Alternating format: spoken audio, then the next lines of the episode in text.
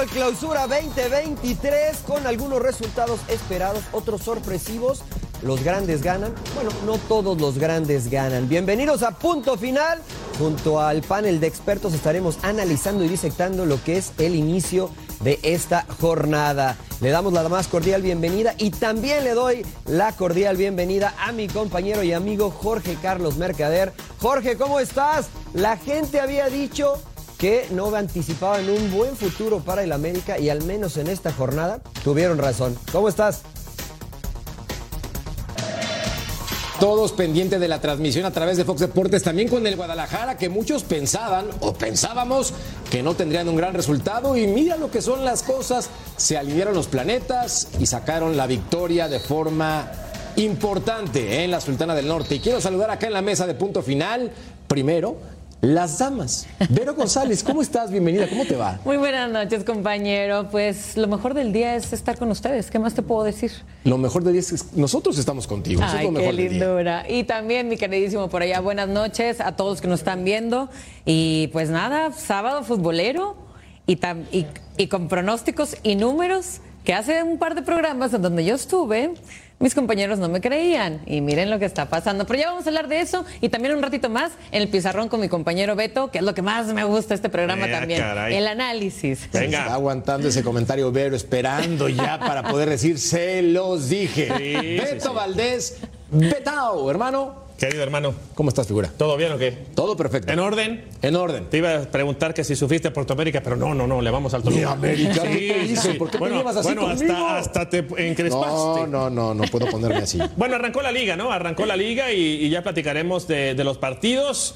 Eh, lo de Chivas puede sorprender, sí, considerando que enfrente pues tienen un rival que hace mucha inversión, que tiene grandes individualidades y que hoy, por más que trataron de encontrar la portería, estuvo el Guacho Jiménez excepcional, ¿no? Sí, se comportó a la altura, al igual que Oscar Jiménez con el América. Paco Palencia, fuerte abrazo, hermano. ¿Cómo te va? Hola, un placer estar aquí con ustedes nuevamente, empezando, empezando este, el fútbol. Eh, Vero, eh, qué bueno que ustedes ya arreglaron sus, este, sus diferencias con eso del nombre y esas cosas que pasó el año pasado. Al menos ya, ya estoy. Un saludo también a Mariano, ¿no? Eh, sí, bueno, a mí no me sorprendió mucho el resultado porque sabíamos, este, Monterrey sigue en, en su línea, que ya hablaremos más adelante. Y, y Chivas, la verdad que se sacó la lotería porque no hizo un buen partido, pero ya lo hablaremos. Totalmente de acuerdo contigo y si les parece repasemos lo que ocurrió en la Sultana del Norte en este estadio espectacular donde por cierto Rayados del Monterrey tiene ya un total de cinco años sin ganarle al Guadalajara en un compromiso mariano donde lo intentó una y otra vez el equipo de casa pero no pudo. Sí, totalmente de acuerdo. Lo intentaron, eh, tuvieron opciones claras, les faltó eh, el punto fino. Es el Eh, príncipe, se fue. Y, y la, la realidad es que eh, pues tuvieron oportunidades, pero no pudieron concretarlas. ¿eh? Eh, El Meji no estuvo atinado. Totalmente de acuerdo. Mientras vemos al minuto 25 de actividad, la oportunidad para Rayados del Monterrey, en donde se veía este remate importante por encima del arco del guacho Berterame. Seguimos esperando que la pelota aterrice de Tao después de ese penalti cobrado, en donde la falla fue brutal. Pero vamos al minuto 28. Sí, minuto 28, ya estamos revisando las acciones en cuanto y vemos, ¿no? Como Rayados llegaba, llegaba, llegaba y Chivas dentro de sus recursos intentaba también, ¿no? Tuvo pocas llegadas al equipo de las Chivas, pero nunca se echó para atrás, siempre buscó la portería rival. Y al minuto 38 seguimos revisando acciones, ¿no? Tiro de esquina por sector de la izquierda, el remate de cabeza muy cercano a la portería del Guacho Jiménez. Escuchaba a Sir John, mi querido Mariano, cantar el gol antes de tiempo. Él estaba muy Sí. y de pronto metió freno de mano. sí, sí, sí, sí, parecía, parecía que la pelota terminaba en el fondo de las redes. También en esta oportunidad con el buen disparo de Pérez, de lo poco que generó Chivas en el primer tiempo en cuanto a la ofensiva, eh, pero eh, parecía que definía o decidía mejor el equipo del rebaño cuando se plantaban de cara a la portería de Andrada. Mientras vemos al minuto 41 esta oportunidad por parte del equipo de casa de Rayados del Monterrey. La defensiva del rebaño, madre de Dios. Maxi Mesa impactando con pierna derecha y atrás. Lo que mencionaba Betao, increíble el guacho, el guardameta mexicano poniéndose a la altura de las circunstancias recuesta hacia su costado izquierdo y hace esta tajada fenomenal. Sin duda, ¿no? Ya lo comentaba Mariano, no estuvo acertado el Meiji, no estuvo acertado Mesa, pero también hay que darle mérito al guardameta, ¿no? Tuvo una gran noche, fue fundamental, fue factor y aquí llegaba la anotación, Merca. Mira, Vero, lo que hace Alexis Vega, poniendo el 1 por 0 apenas al minuto 47, la primera oportunidad del segundo tiempo. Y vaya, porque no podemos esperar también menos de Alexis Vega, que era el que más confiamos recién llegadito de Qatar. Totalmente de acuerdo al 52. Lo buscaba el equipo de Víctor Manuel Bucetich. Vean dónde jugaba la línea defensiva por parte del conjunto visitante. Los escuchaba en la transmisión, Mariano, que aquí tenía pocas oportunidades el mellizo porque es una salida espectacular por parte del guardameta del Guadalajara. Y algo, fue, algo que hizo Guadalajara que me gustó es jugar bien esa línea defensiva. El guacho, por supuesto, dándole muy buena lectura, eh, achicando también hacia adelante y continuaba con la gran actuación el portero de Chivas. Acá eh, el disparo llevaba colocación, no tanta potencia, pero decidía meterle las manos para alejar el peligro. Y al minuto 78 venía este manotazo. Yo sé que rigorista y el árbitro central decide sacar la segunda amarilla y expulsión. Con esto, el conjunto del Guadalajara de Paunovic se quedaba con un hombre menos. Betao, exageramos, ¿no? no, bueno, completamente, ¿no? Digo, la venden bien se la, compra el árbitro. Yo creo que no era ni de amonestación, no, yo no veo ningún manotazo y bueno, esto hacía que Chivas terminara el encuentro con un hombre menos. Y mira, Vero, lo que ocurre, aquí intentando un disparo por encima, pero viene el penalti que lo tienen que revisar en el bar. Así es. Bueno, pero finalmente lo analizan, ¿no? ¿Cuántas jugadas también que no se atreven a analizar? Pero vaya, ¿y qué fue? ¿Qué fue, señores? Penal. que claro que sí. Y lo mejor de todo, vamos a ver cómo va a tirar pero hasta Coahuila se fue ese, ese balón. ¿Qué pasó, Berterame? ¿Qué pasó? No te conocíamos así, caray. Mira nada más a los fanáticos y el 93. Venía la última oportunidad para este compromiso. El equipo de Rayados del Monterrey y una vez más el guacho, porterazo. ¿Ya para selección, Mariano, o qué? No, no, no, no, no, tranquilos, tranquilos. es un extraordinario arquero, pero se tiene que consolidar en el equipo del rebaño. ¿eh? Veamos las estadísticas entonces de este compromiso entre ambos conjuntos y es que el impacto al arco llama poderosamente la atención. 8 para el equipo de casa, 2 para el Guadalajara. Eso representa una efectividad del 50%. En tiros de esquina, Betau también representa el dominio por parte del equipo de casa. No, digo, al final se equipara en cuanto a la posesión de balón, ¿no? Pero no importa cuántas veces llega, importa cuántas metas. Alejandra Delgadillo con Alexis Vega a continuación. Reacciones del partido, la victoria del rebaño en casa de la pandilla. Estamos con el autor del gol, Alexis, llegas del Mundial. Tu tercer tanto ante el equipo de Rayados, ¿cuál es la lectura del partido? Sí, venimos de, cumplir el sueño de jugar una Copa del Mundo. Ahora ya estoy en mi club, al club que me debo. Y como lo dije desde mi llegada, yo creo que la ilusión, los sueños están por delante. Eh, después eh, en una cancha que, conocemos bastante bien, que, nos ha ido eh, muy bien en los últimos partidos y bueno, muy contento de seguir anotando, seguir aportando para mi equipo y, lo mejor es que, quedan felices todos los compañeros. Una plaza que se les facilita aquí a las Chivas y algo que también podrías comentar, si sientes diferente en esta, en esta nueva era el equipo de Chivas con el nuevo director técnico, con el nuevo director también del presidente deportivo, ¿ves y sientes diferente el equipo? Sí, una cancha, como te repito, nos ha ido muy bien. Después ahora con todo el cambio, con el nuevo proyecto que, que, tiene el rebaño sagrado, yo creo que es importante, nos hacía falta un, técnico de la jerarquía de, de Pau, este, yo creo que nos ha cambiado la cara totalmente y, desde la llegada yo creo que eh, se ve el trabajo diferente, se ve que nos viene a inculcar otra, otra cultura y, bueno, muy contentos con, el cambio y, después eh, a agarrar el ritmo de juego. Individualmente para Alexis, ¿cuál es el objetivo, las metas en este semestre?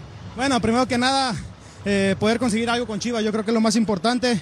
Eh, estoy totalmente mentalizado en que, en que este torneo podemos hacer cosas, cosas grandes y, después eh, todo lo que, lo que tenga que llegar va a llegar a la, hora, no estoy desesperado y muy enfocado con mi equipo. No, de nada. Regresamos con ustedes al estudio.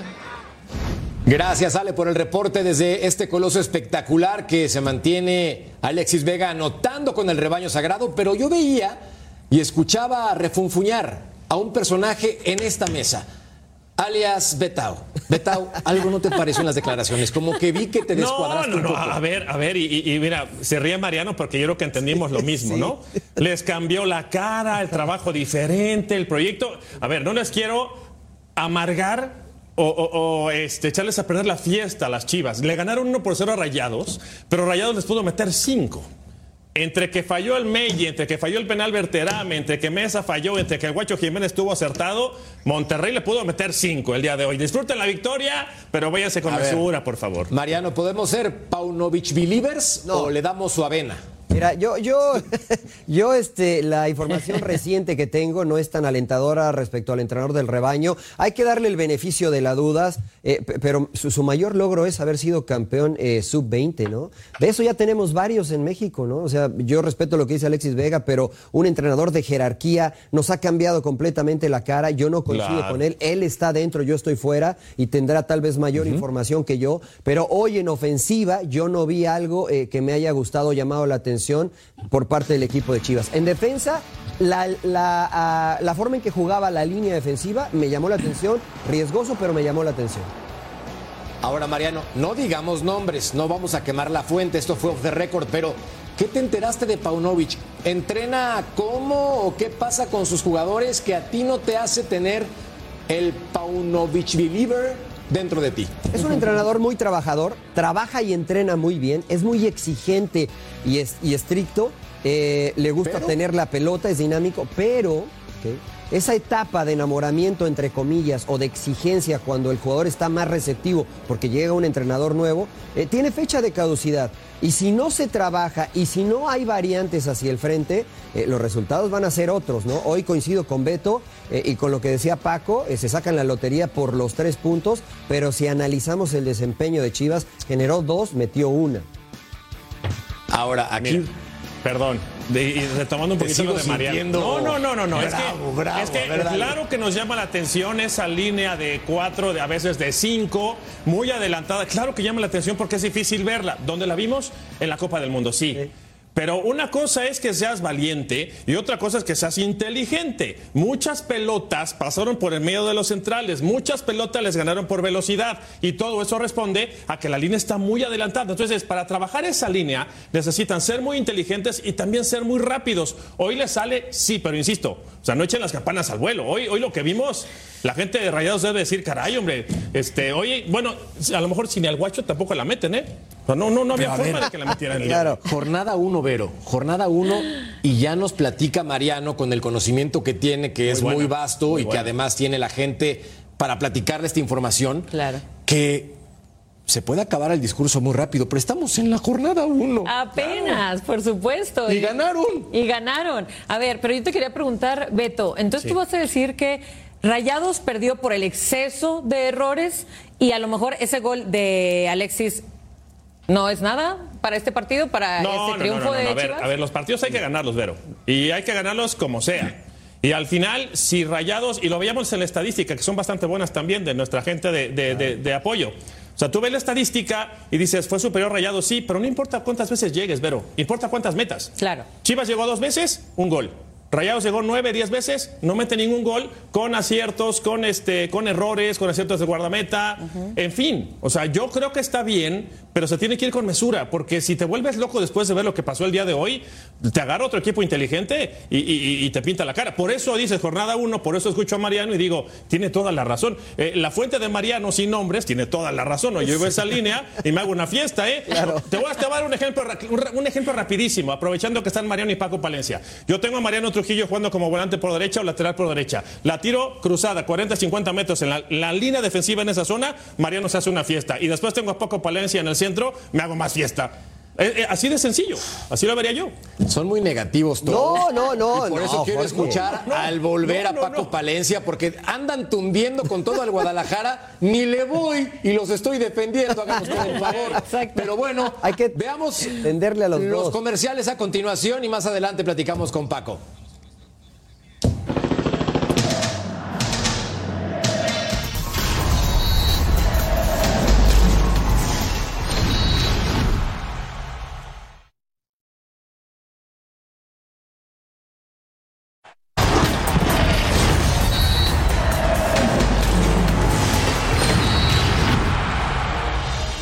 Esta es la encuesta en punto final con lo mostrado hoy. ¿Para qué están las chivas en este torneo? Opción A, para campeón. Opción B, finalista. Opción C, liguilla. Y opción C, los negativos de esta mesa dicen no clasifica. No, Entonces, no, no, no, no. sí, sí, sí, No, sí, no, sí. no digas eso, A las Mercader. cosas como son.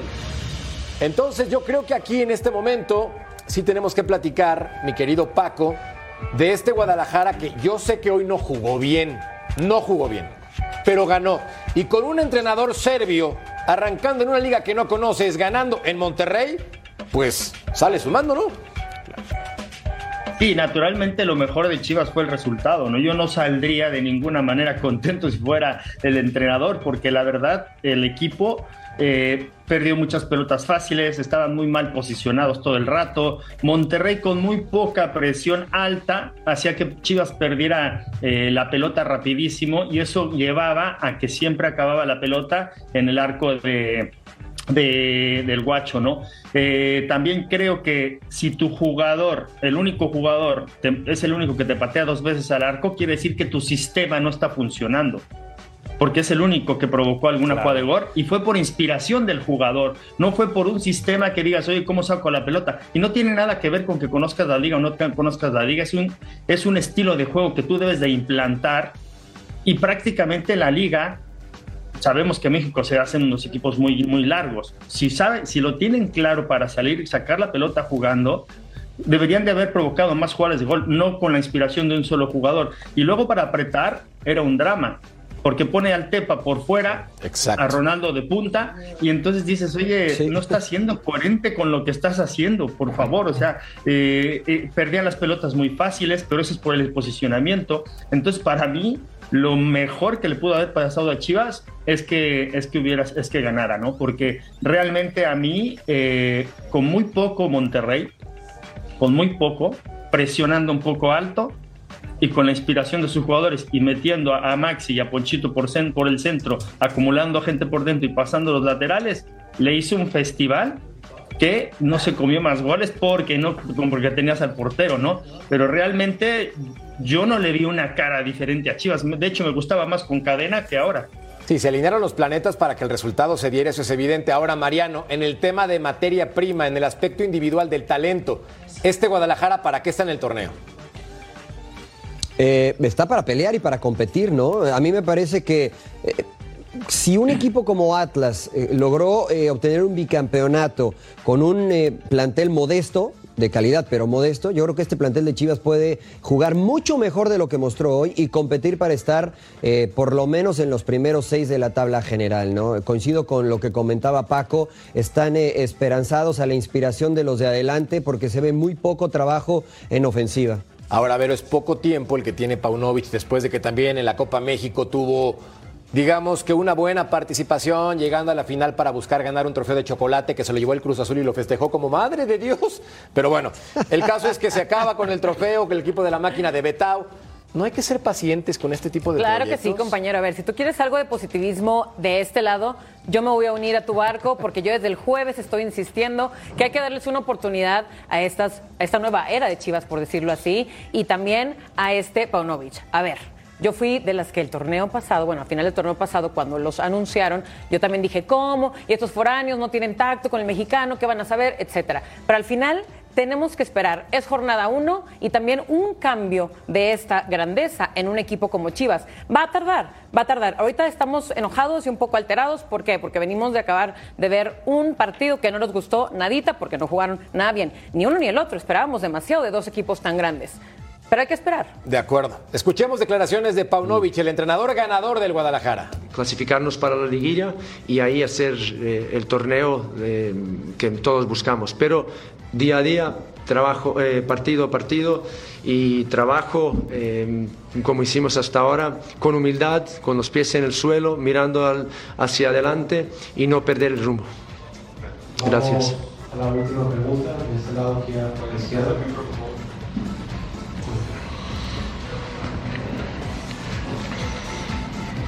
Adelante. Buenas noches, eh, Abraham Guerrero de SDP Deportes. Eh, hoy, hoy habla de, de que le hace falta mejorar en la salida, lo, lo de Flores no sé si también le, le perjudica, ¿no? González entra nervioso, falla muchos pases, ¿no? Al inicio de su participación, pero también en las laterales y en la central considera que que por ahí hace falta trabajo, un poquito de, de, de mayor coordinación a lo que usted quiere. ¿A qué se refiere? En... Mayor ha fallado mucho en el primer Bueno, tiempo. se refiere con el, con el balón, Con el en la salida del balón. Sí, no, es, es todo el equipo. Si no, si, no se, si no hay opciones por delante y si no tenemos paciencia a veces o no elegimos bien, siempre va a ser un problema. Y esto, esto requiere trabajo. Eh, nosotros con, contra otros equipos hemos tenido mejores salidas, hemos tenido más llegadas.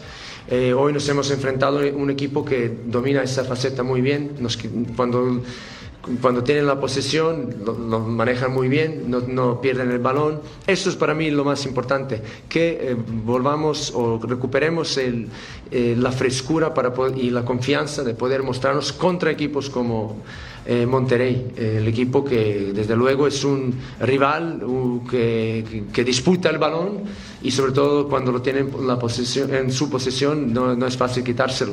Y ahí es, ahí es donde, donde tenemos que hacer el trabajo. Pero eh, el punto que, que mencionaste, que yo no lo recalqué, pero es importante y lo tenía en mi ap- anotado, es el, momento de la lesión de Flores. Ahí también caímos un poco más. Él nos da- daba solidez, recuperaba muy bien y se colocaba delante de la defensa porque ellos nos atacaban ah, con cuatro jugadores con- directamente y concretamente a, a los, todos los defensores. Por, por lo tanto, esto también contribuyó a no tener la frescura, porque nuestros defensores tenían que defender mano a mano. Y en momentos cuando esto te toca, cuando el rival te propone una- un fútbol así, yo mm, eh, siempre busco soluciones tácticas, pero lo primero lo que no puede fa- fallar es eh, el coraje. Hay que enganchar uno a uno, pues no es el fin del mundo, ¿no? Y creo que estuvieron fantásticos. Pero eso resultó en el desgaste físico y en la frescura de buscar con la salida, con el balón, buscar las mejores opciones, que también por delante teníamos que, tenemos que mejorar eh, nuestras líneas de pase, nuestra, eh, nuestra eh, nuestro posicionamiento y muchas más cosas. Pero esto, esto es más de, eh, de análisis que vamos a realizar en las próximas horas, ya mañana. Eh, y ahora lo que toca es eh, felicitar también a, a los chicos por el gran trabajo y, y el esfuerzo que han realizado hoy. Gracias, Alberto Pavlovich. Declaraciones de Belko Paunovic, entrenador del Guadalajara. Betao, hay que decirlo, un pastel tamaño elefante se come a pedacitos. Paciencia, Kimosabi. Está bien que le exijan a este entrenador. Está muy bien, pero es jornada uno y ganaron. Jugando mal pero parejo. Ganaron. Entonces, dime una cosa positiva de este club hoy, que hizo Ganaron. bien hoy en el funcionamiento. El Tú gol. que eres un sabio del funcionamiento táctico. ¿Qué hicieron bien hoy? Bueno, tanto como sabio no, nos gusta el análisis, pero yo creo que me quedo con palabras que hemos dicho todos, ¿no? A lo largo del programa. Inspiración. Agarras a Alexis Vega, seguramente podremos analizarlo en la pizarra. ¿Cuántos goles ha hecho Alexis Vega haciendo el mismo movimiento?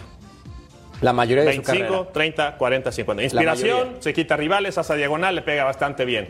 Eh, ¿Qué más le veo positivo? Eh, Que tienen salud. no, no, no, no. El, qué otra? El- de el- repente, el portero- portero es espectacular. O sea, Beto. lo del Claro. ay, te digo más. Lo del guacho, al guacho dijo, no sé si ponerlo de titular porque se comió un gol contra Cruz Azul. Oye, tu técnico te hace eso, dices, caray, no, pues gracias, compadre, muy amable, ¿no? Ahora es para que el guacho vaya, es para que el guacho vaya y le diga, buenas tardes, profe, ¿cómo le va? Pero- o sea, vamos. Es otra darle- cultura. tiempo. No, es no, otra no. cultura. A ver, No, Paco, no, no, no. en este sentido me llamó la atención el caso de que Víctor Guzmán estuviera en la banca. Quiero entender que es un proceso físico, pero ¿no piensas que le ayudará al Guadalajara a potenciar lo que vimos hoy en el terreno de juego? No, indudablemente, indudablemente. Y yo creo que pues, puede jugar eh, como media punta y cambiar un poco al 4-2-3-1, ¿no? Con, con, este, con Víctor ahí detrás de- del punta que él elija, ¿no?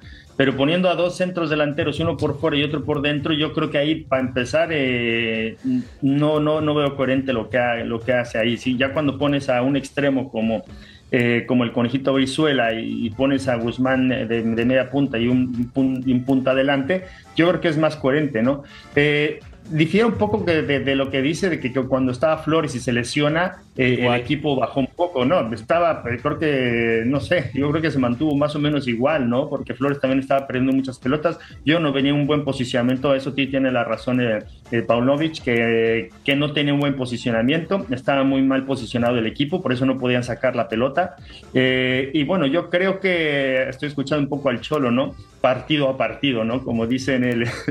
Sí, sí, Entonces, Y, hoy, encima también se defendió, se defendió como pudo. Exactamente, perdón María, que no te había saludado, pero eh, yo creo que eh, también te voy a decir una cosa, se defendió como pudo, ¿eh?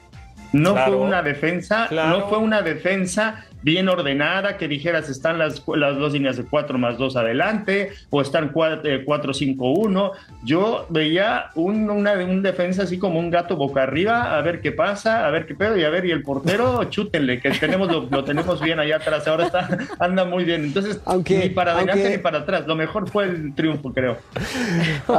si, había cierta idea, ¿no? O sea, si había cierta idea y fueran reactivos, porque, por ejemplo, cuando la línea defensiva es alta, eh, me parece que el arquero también tiene que achicar hacia adelante. Y el Guacho lo hizo en algunas oportunidades eh, negando la posibilidad del gol. Esto también se trabaja. Por eso yo decía que fue lo que más me llamó la atención. Pero coincido con ustedes que quedaron expuestos en muchísimas oportunidades y el arquero los tuvo que eh, salvar, pero sí con una idea, ¿no? Aunque eh, coincido, o sea, les faltó de arriba abajo. podríamos analizar todas las cosas negativas que hizo Chivas. Ahora, estamos platicando mucho, y perdón, Betao, del tema de las fallas por parte del Guadalajara en defensiva, en medio campo, en todo lados y aún así ganaron. Pero ¿y Monterrey, papá? Porque si nos ponemos a pensar también al frente, Berterame, el caso de Funes Mori, Dubán Vergara que está de vuelta, esa es una gran noticia, muy importante. Pero tú ves el potencial, Ponchito González, y fallando como si fueran un equipo de otra división, hoy, hoy también hay que analizarlo, ¿no, Beto? Creo que eso fue la sorpresa más grande, diría eso. yo. Esa fue la sorpresa más grande, no tanto que Chivas ganara con el equipo que trae o como jugó, sino simplemente que un Rayados de esa calidad, con todos los jugadores que acabas de mencionar, que por cierto, ¿cuántos fueron? ¿Cinco, cuatro, tres a la selección mexicana que estuvieron en varios meses con ellos? O sea, un Bucetich desde arriba, lo que tú quieras llamar el gigante de acero, todo el mundo decía y juraba y lo escribía, Chivas va a perder porque sabemos lo que trae Monterrey. ¿Y qué le pasó a Monterrey hoy? Es la sorpresa y creo que la excepción del momento, diría eh, yo. Eh, el, problema es que vamos a escuchar lo mismo. Ya escuchamos a Paunovic, ¿no? A Paunovic, ¿lo pronuncié bien? Perfectamente bien. Perfecto. Si le preguntamos a Bucetich, Víctor va a decir, nos faltó meterla. Pues sí, sí, hay, que meterla. Mira, yo, yo lo dividiría de esta forma y Paco fue delantero, ¿no? Hay que considerar o contar cuáles realmente se fallaron, como la que vuela Funes Mori en el primer tiempo, como el penal, y cuántas fueran del guardameta, porque son remates que van con cierta dirección. O sea, hay, grandes atajadas del guardameta. Ahí sí podríamos decir, oye, no la metimos, pero porque el guardameta estuvo preciso. ¿Cuántas fallaron realmente rayados? Posiblemente tres, ¿no? De eso sí podemos hablar, pero sí en definitiva, con ese potencial individual, vamos, tienes que meterla, ¿no? Sí, acá no fue por la generación, porque tuvieron muchas oportunidades que repasábamos en las estadísticas. El problema hoy fue la contundencia claro. y el guacho. Pausa. Volvemos a punto final.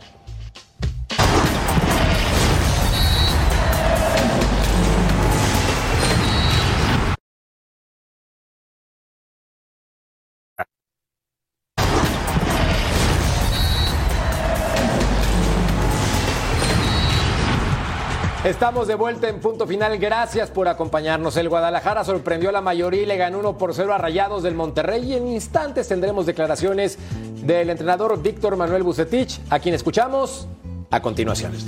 Tantas llegadas, manos a manos.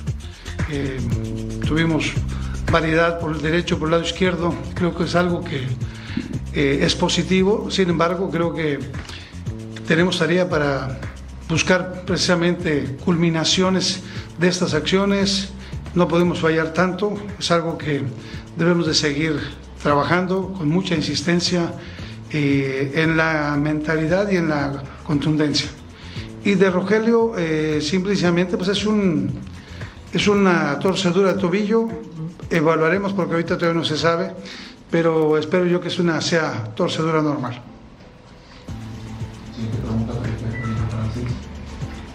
Gracias, Manuel. Hola, profe. Felipe Garrido de Análisis Deportes. ¿Cuál es la palabra que... Las palabras de Víctor Manuel Bucetich en conferencia de prensa argumentando que el problema o el problema principal fue la contundencia, cosa que nos dimos cuenta todos, algo muy claro en este compromiso. Pero sí hay que mencionar que tienen el potencial para pelear el título. Lo dijo apenas en punto final, mi querido Betao. Este equipo está para campeonar. Se le presenta una oportunidad perfecta al Buce.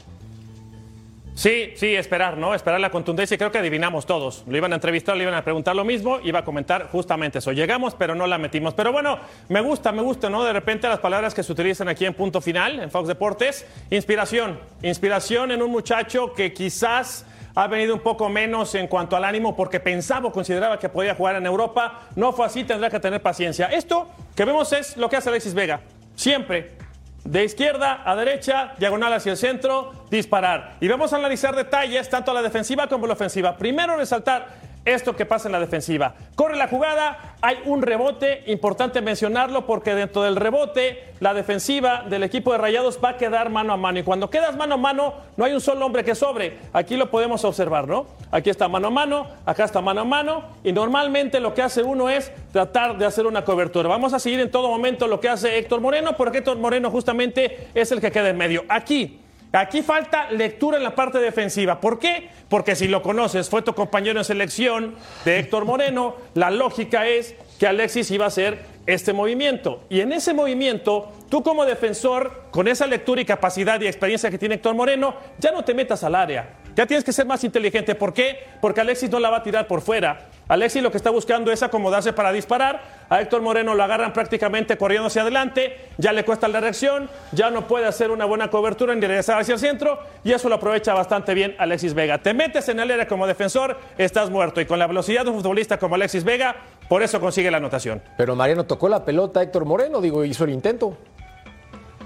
Sí, yo coincido con lo que dice Beto, pero iría todavía un pasito o, un paso más atrás. Eh, lo mismo que dice Beto, pero de Stefan Medina. Stefan Medina está cubriendo la zona y tienes que cubrir al hombre y al balón y orientarlo hacia donde tú crees que puedes defenderlo mejor. Si es de perfil diestro y sabes que va a ir hacia adentro, oblígalo a ir hacia la banda, que le das una posibilidad mayor a Héctor Moreno de hacerte una cobertura y además de tener a la línea como aliado. Pero Stefan Medina cubre la zona, Alexis Vega dice muchísimas gracias y se abre la posibilidad de que la inspiración florezca para ganar tres puntos. Ahora, Paco, ¿este plantel de Rayados está para ser campeón? Sí, no y por qué.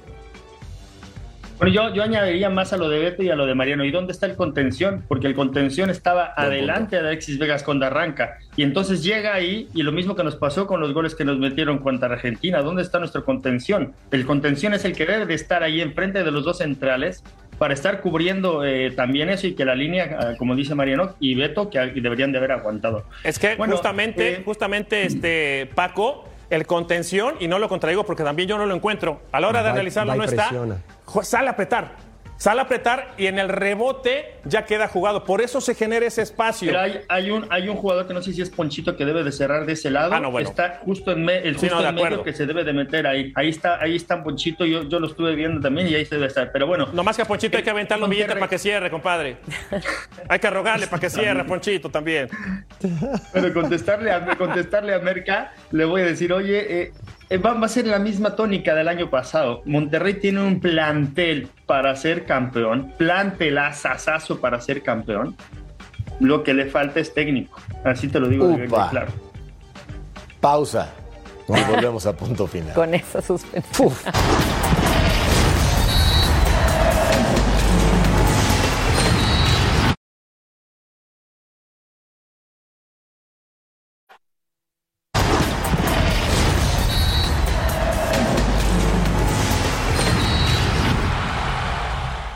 El equipo ha intentado de todas las maneras poder abrir el marcador, no lo pudimos lograr. Tengo tarea para la semana.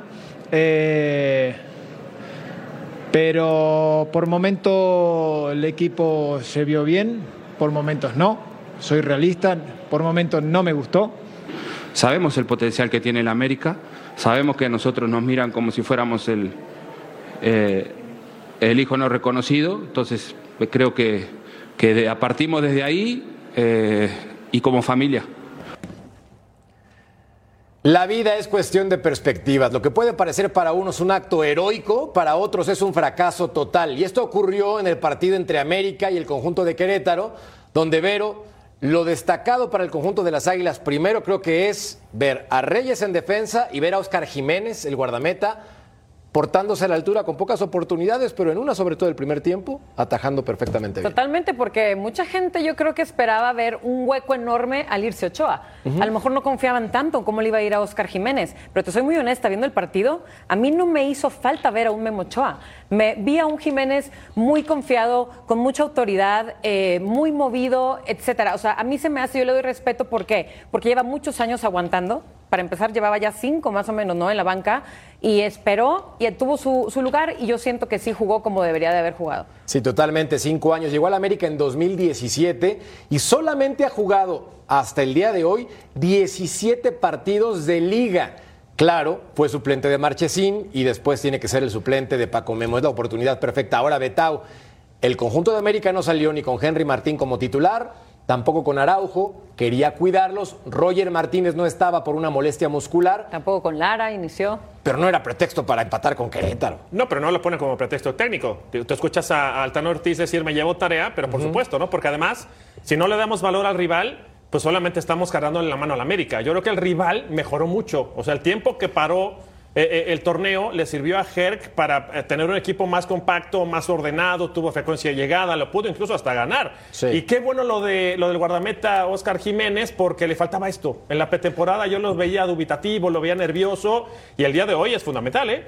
No importa cuántas veces lleguen, insisto, si Querétaro tuvo dos o tres, las tres la resolvió maravillosamente, ¿no? Y lo otro sí, lo otro sí, le está dando tiempo a futbolistas que estuvieron en la Copa del Mundo, eh, pronto estarán seguramente ya en el once inicial, pero sí, no, no hay pretextos. En América no hay pretextos y hoy sí tenía que haber este, dado un golpe sobre la mesa. Ahora, Paco, en este sentido, viendo al América, ¿en qué posición del terreno de juego le falta reforzarse pensando que todavía pueden conseguir a jugadores importantes? No, bueno, yo creo que a América no le hace falta jugadores. De acuerdo. Yo creo que le hace falta más entrar en el ritmo, como el año pasado también, que no comenzó del todo bien y luego, y luego empezó a, a agarrar el ritmo y rodaje. Yo, América, creo que pues tienes al Cabecita, tienes a Martín, tienes a Brian Rodríguez, tienes a, a, este, a Cendejas, tienes a Richard Sánchez, o sea, quitas a Aquino, pones a, Lo, a Fidalgo. Yo creo que tienen infinidad de jugadores muy buenos.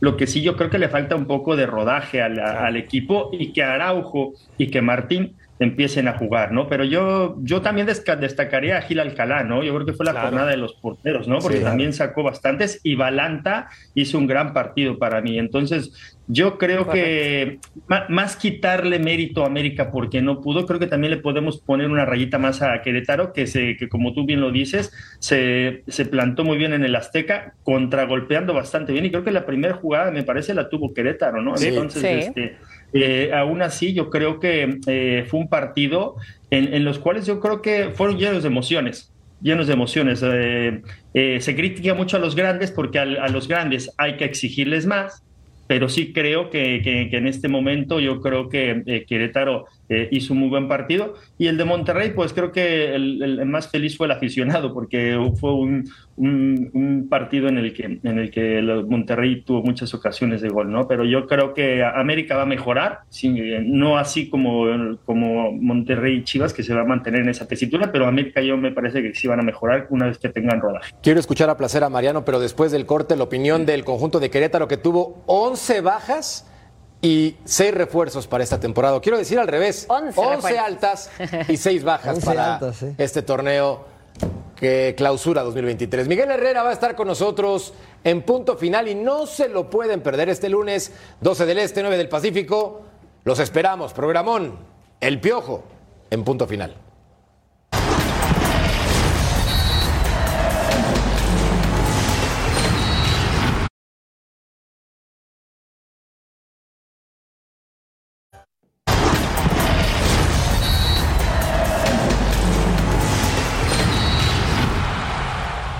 Estamos de regreso en punto final con el América que obtuvo una victoria moral, pero no en el partido, empate a cero entonces, porque todo el mundo anda muy emocionado, que le empataron al Querétaro, que Claro, que fue, ¿no? ve, ve, lo que festejan, pero bueno, era, era de las tantas cosas que se reían y ahorita para irme contigo, Marianito, nada más algo que yo quería comentar junto con lo que dijo Paco, junto con lo que dijiste tú ahorita antes de irnos al comercial.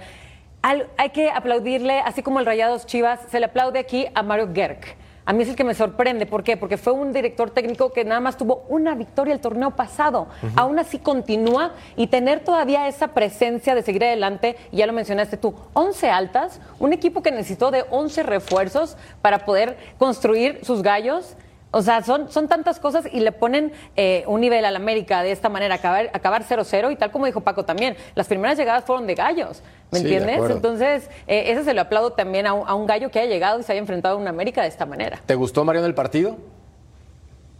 Eh, me gustó, me gustó el planteamiento de Gallos. Creo que un equipo ordenado eh, siempre le compite a un equipo talentoso que tenga enfrente o de mayor talento. Yo quiero destacar lo de Pablo Barrera porque siguen pasando los años y Pablo Barrera sigue eh, rindiendo, sigue cumpliendo. A lo mejor ya no al nivel que lo hacía anteriormente, pero hoy también me parece que tuvo un desgaste físico y un buen rendimiento. De América hay algunas cosas que me llaman la atención, ¿no? Por ejemplo, ¿por qué si el torneo anterior funcionó bastante bien Fidalgo Sánchez, hoy inicia Aquino? La verdad es que creo que eso generó cierta eh, disrupción en el medio campo americanista. Valdés no estuvo al nivel y es notor- notorio y notable que cuando no está el chileno en un buen nivel, América le cuesta eh, la cuestión ofensiva. Eh, se vio que también los dos centrales pueden llegar a sufrir contra jugadores peligrosos y rápidos como Zúñiga, el colombiano que lo hizo muy bien. O sea que sí hay ciertas banderitas que tiene que estudiar el Tan Ortiz y del otro lado Mauro Gerg me parece que planteó un partido con lo que tenía y le salió a la perfección. Escuchaba declaraciones de Mauro Gerg y mencionaba que quieren clasificar a Liguilla en este torneo, pero siendo realistas y viendo los números del Querétaro, no lo consiguen desde el 2019 con Víctor Manuel Bucetich cuando rompieron puntos, 31 en total, y ahí se quedaron en la cuarta posición de la tabla general. Pero después, lugar 18 el torneo anterior, lugar 16 el antepasado, ¿Sabes cuántos lugar partidos también 17. llevan sin ganar de visitante? 46. Es una locura, 46 partidos sin ganar de visitante.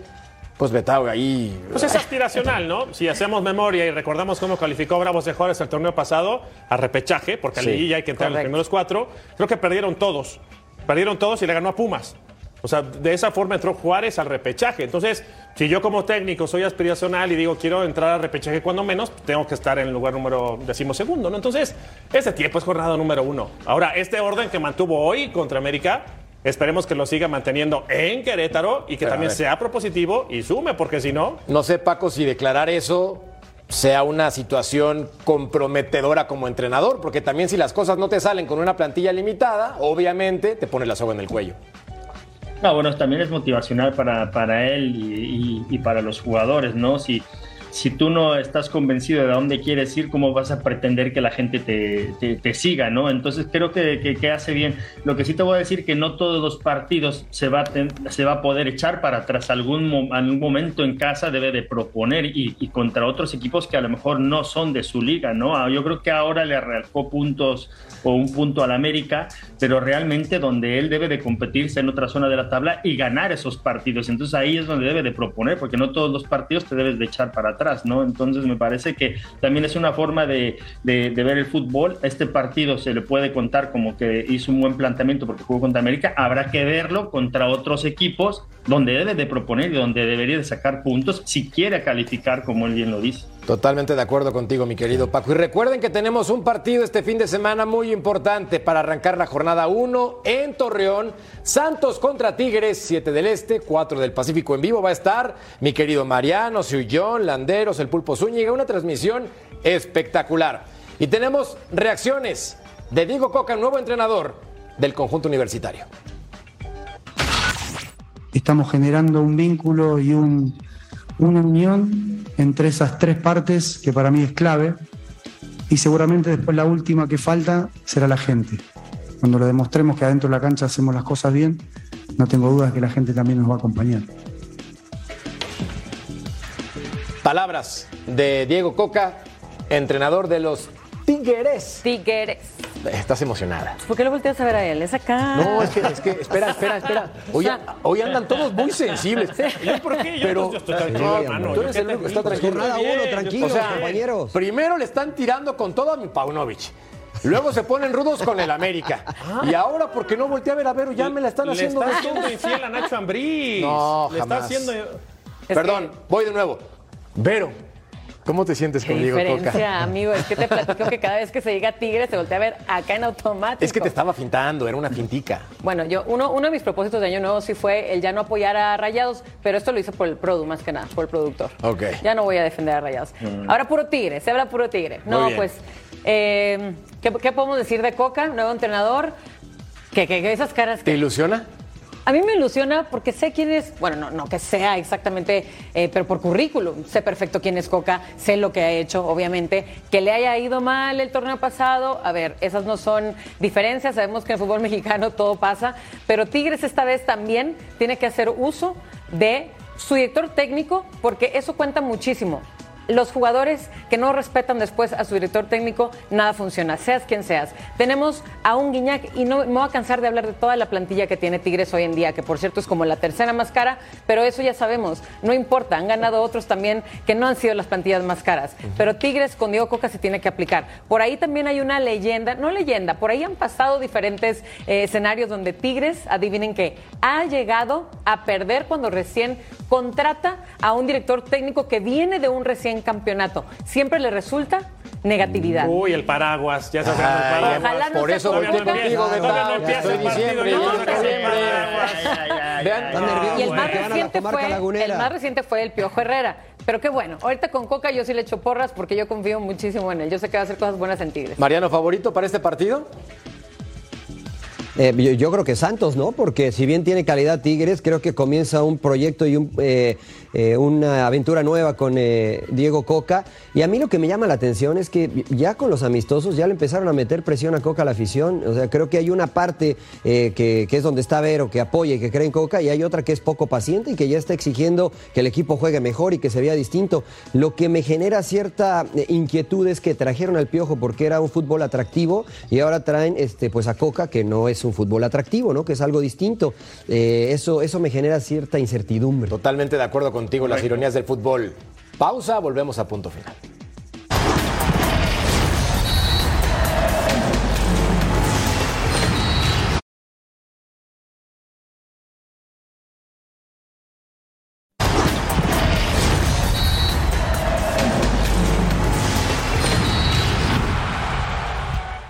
La encuesta con lo mostrado hoy, ¿para qué están las Chivas en este torneo? Para campeón el 25%. Eric Fischer se la pasó votando toda la hora. Finalista el 6%, liguilla el 33%, no clasifica el 36%. Pues no hago cuentas porque me sumo como 125, pero Sí. bueno, quiero pensar que sí da el total de 100. Es cierto. ¿no? O sea, como que no sé, Claro. pero sí está bien, va. Es que hay que dar más del 100%. Eso, Celso. el 110, mi querido Mariano. Eres un crack. Ay, qué belleza. Bueno, Paco, ¿quién va a ser campeón del fútbol mexicano? Ya nada más para rematar. Yo creo que puede repetir Pachuca. ¡Upa! Mi querido Betau. Cruz Azul. No puede ser. No, ya, ya, ya. Pachuca, Pachuca, Pachuca. si hablamos de realismo, Pachuca, pero los Tigres, se los Pachuca apuesto que da la sorpresa. Mariano. Tigres da la sorpresa. Eh, yo creo que los Tuzos y mi corazón dice que Pumas puede tener ahí el chance. El campeón será el fútbol. Gracias. A nombre de todos, Gracias hasta la próxima. Cuídense mucho. Chao.